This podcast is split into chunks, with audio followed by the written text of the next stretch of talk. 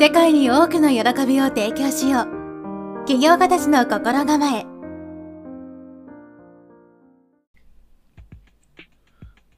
はい、こんにちは、ナオトです。今回からは、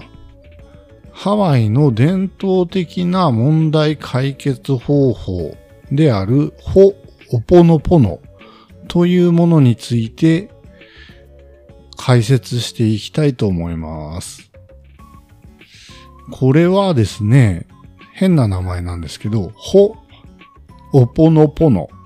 っていう潜在意識をクリーニングするっていうものなんですけど、主に次に挙げるような方におすすめしたいメソッドであります。えー、と、例えば、負の感情をクリーニングしたい人。メンタルブロックを解除したい人。悪い思い込みや不安や否定的自動思考から解放されたい人。引き寄せの法則を実践したけど、潜在意識に邪魔されていてうまいこといかないって人。あとは、スピリチュアルの世界を極めてみたいっていう人。などにおすすめです。このホーオポノポノっていうのは、もともとは古代ハワイアンから伝わっている問題解決方法の一つで、例えば家族間に何か問題が起きた時とかに、家族全員で集まって、家長などリーダーが中心に行われる家族会議であり儀式だそうです。この歴史は長くてですね、紀元前1600年頃からもうハワイでは行われていたそうで、現在でもハワイでは伝統的なホオポノポノが様々な形で行われているそうです。家族間だけじゃなくて、職場とか仲間内の問題解決とかですね。麻薬中毒者の構成のためのプログラムなどにも応用されているそうです。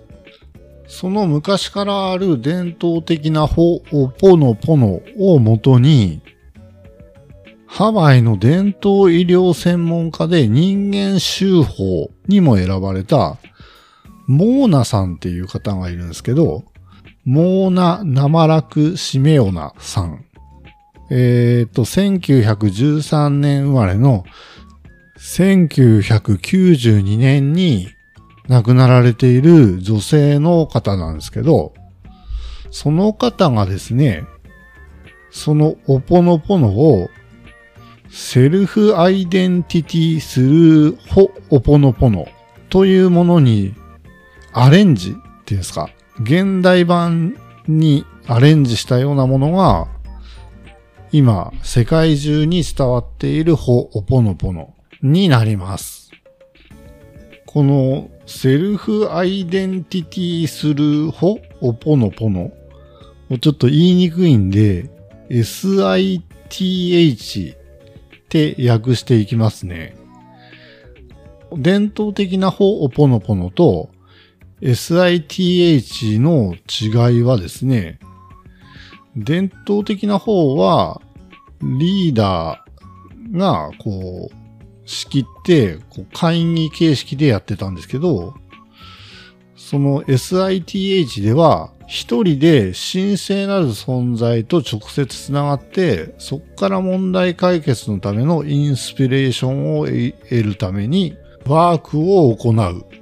みたいな感じのメソッドです。この SITH の概念はですね、なんていうか引き寄せの法則の考え方と近いものがありまして、瞑想だとかアファメーションやっている方には、ぜひこの話を一回聞いてみてほしいんですね。すごく、なんていうんですかね。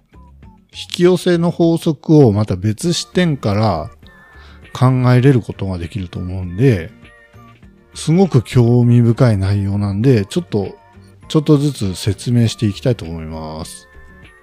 まずですね、この SITH では、自己、自分のことですね。自己は4つの要素からなると考えられております。まず1つ目、潜在意識。2つ目、潜在意識。3つ目、超意識。4つ目、神聖なる存在。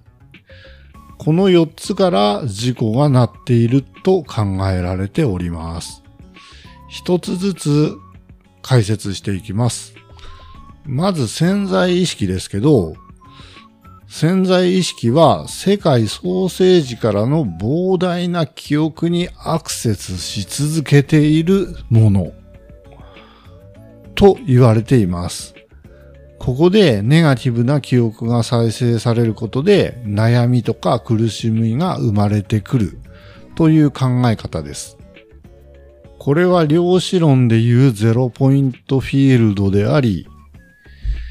引き寄せの法則でいうところのソースエネルギーに近いものがあるような気がします。二つ目は健在意識ですけど、これは私たちが普段意識したり認識したりして思考する領域ですね。潜在意識にアクセスすることができるけど、前に話したかもしれないですけど、あの氷山の一角の例で例えた通りで、潜在意識ってのは5%ほどで、95%は潜在意識でできているって言われてます。大体の潜在意識の本だと、この潜在意識と潜在意識しか出てこないんですけど、ほおぽのぽのだと、さらに超意識と神聖なる存在っていうのがありまして、超意識っていうのは、意識ですね。潜在意識と潜在意識を合わせたものと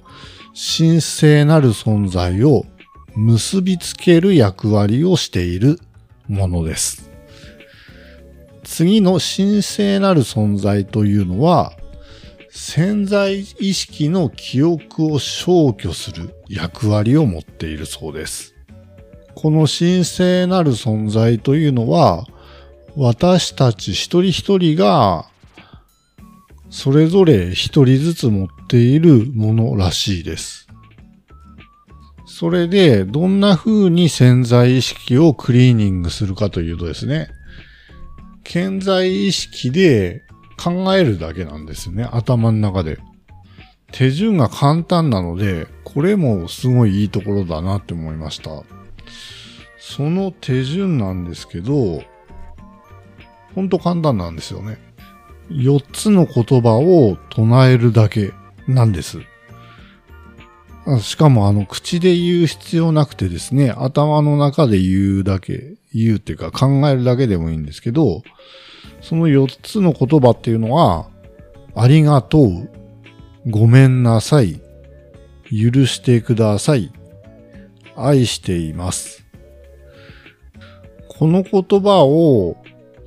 潜在意識ですね。潜在意識は、ほうぽのぽのでは、ウニヒピリって言うんですけど、そのウニヒピリに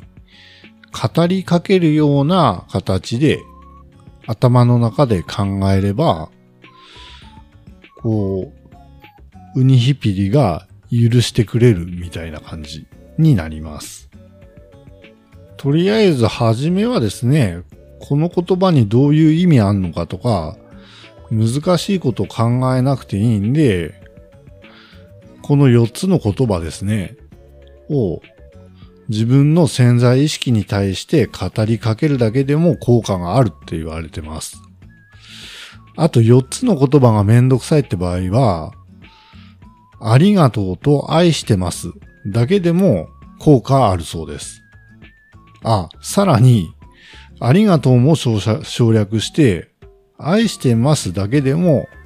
効果があるそうです。なので、この時間ある時とか、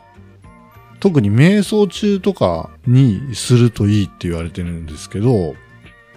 朝起きた時とかですね、そういう時に自分の潜在意識に対して、こう、この言葉をかけてあげると、潜在意識がクリーニングされていくそうです。はい。今日はとりあえずここまでで、また明日にでも続き説明していきたいと思います。はい。えーと、今日はほおぽのぽのの概要みたいな感じでお話しさせていただきました。それでは、良い一日をお過ごしください。なおとでした。